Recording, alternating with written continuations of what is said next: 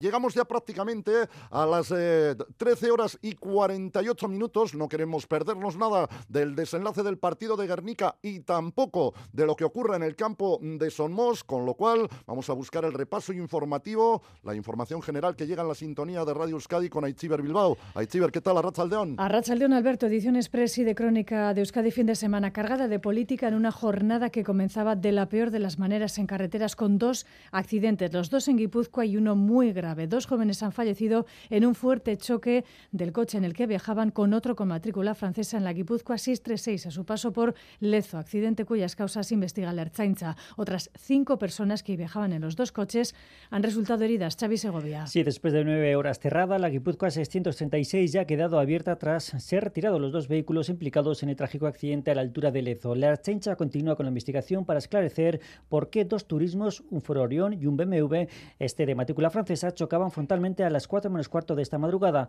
Como consecuencia del fuerte impacto, dos jóvenes de 20 y 22 años que viajaban en el Foro Orión perdían la vida y otras cinco personas resultaban heridas y evacuadas a los hospitales de Vidasoa y Donostia. Se desconocen las causas que provocaron este siniestro. Con estas dos nuevas muertes se eleva a 26 los fallecidos en las carreteras de Guipúzcoa en lo que va de año, la cifra más alta desde desde hace ocho años, cuando se registraban 31 víctimas mortales. Gracias, Xavi. Vamos ahora sí con esa abultada crónica política de la jornada. El lunes era presentado en Madrid, hoy acto político en Bilbao, donde el Partido Socialista de Euskadi ha lanzado la candidatura de Neco Andueza a la Lendakaritza, arropado por los consejeros socialistas, varios exsecretarios generales como Mendía López y el líder del PSC, Salvador Illa. El Andueza Lendakari también se ha oído en el Palacio de Euskalduna. Bajo el lema Aldatu Videa, cambiar el guion, Andueza ofrece ambición para ofrecer a los vascos y vascas un nuevo modelo frente a la monotonía y autocomplacencia de sus aún socios en el gobierno, el PNV, y la desmemoria e imposición que dice esconder EH Bildu. Joana Sánchez. Eneco Andueza defiende su modelo como el único capaz de hacer frente al conformismo del PNV y las imposiciones independentistas de Euskal Herria Bildu. No podemos permitirnos afrontar el próximo tiempo con autocomplacencia. No podemos permitirnos más de lo mismo. Frente a ese conformismo está nuestro modelo. Frente a ese modelo que solo entiende de imposiciones, que quiere excluir a los que pensamos diferente nuestro modelo afirma que el PSE es el único partido capaz de llegar a acuerdos y presenta un proyecto sin exclusiones de ningún tipo.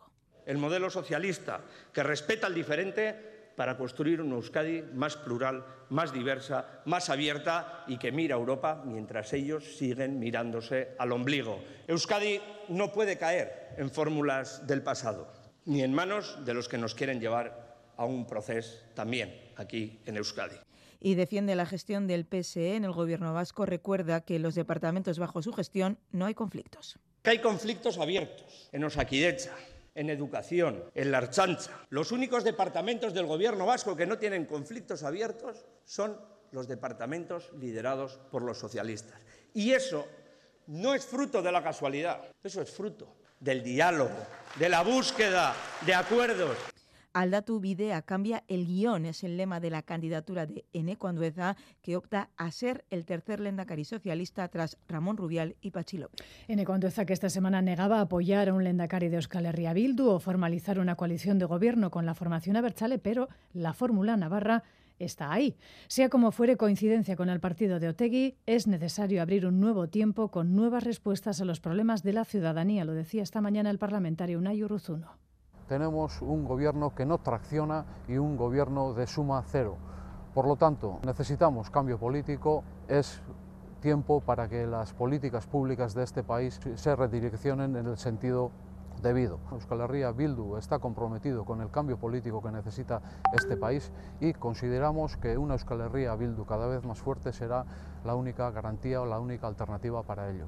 Las elecciones al Parlamento Vasco serán cuando Iñigo Urcullo así lo decida. Hoy, primera entrevista a Lenda Cari en el Grupo Noticias desde que se supo que no va a repetir como candidato.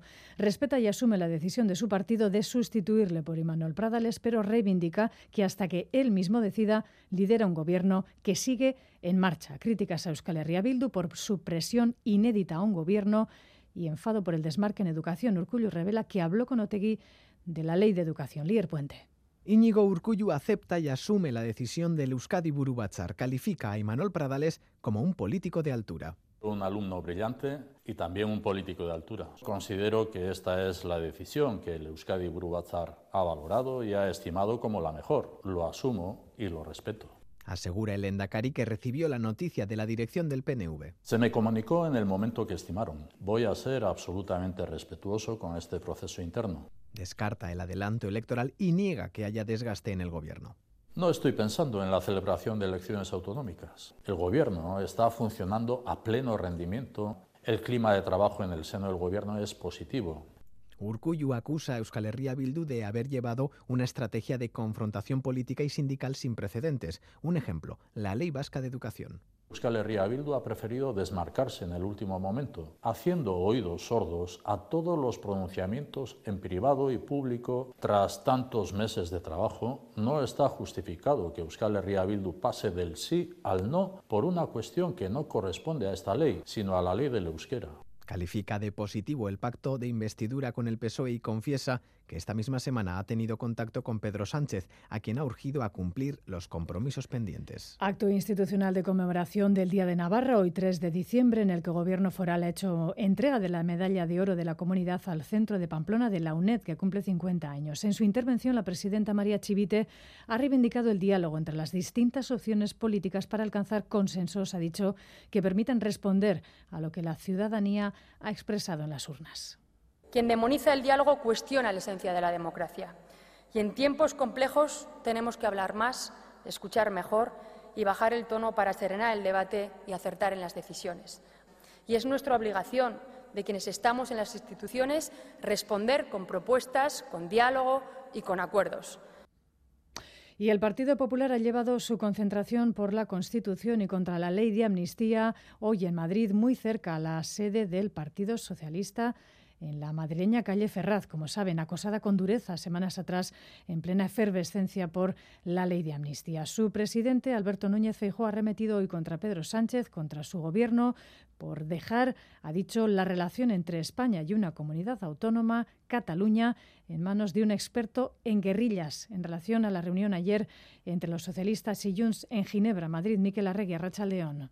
Caixo Arrachaldeón, según sus propias fuentes, el Partido Popular ha congregado a 15.000 personas en su acto de este mediodía en Madrid. Son muchas menos que en las anteriores movilizaciones convocadas por los populares en contra de la amnistía, aunque el tono empleado hoy por Alberto Núñez Fijó ha sido igual de duro. El presidente del PP no duda en calificar de bochornoso la reunión de ayer entre el PSOE y Junts, un encuentro que en su opinión supone una humillación más. Ahora es un experto en guerrillas latinoamericanas la que nos tiene que decir cómo España trata a una de sus comunidades autónomas. Es una humillación.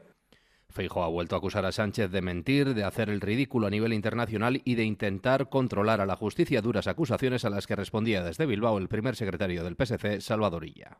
Hablan de ruptura y están siempre en la calle y quieren solucionar las cosas en un día, en lugar de comprometerse a hacerlo trabajando desde las instituciones. Otros están en la crispación, se rompe todo, se rompe España, desaparece la nación, va a desaparecer la nación, lo oigo en Cataluña cada día, va a desaparecer Cataluña, no desaparece nada. Pues a pesar de estas quejas de los socialistas, el PP anuncia más movilizaciones en contra de la amnistía para las próximas semanas. Abenduak iruditu gaur Euskararen nazioarteko guna dugu, el gobierno vasco ha celebrado un acto institucional en Tabacalera, también abierto a agentes sociales del ámbito de la lengua, donde no estaban los consejeros socialistas, como decíamos, hoy arropando a su candidato el Endacari en Bilbao.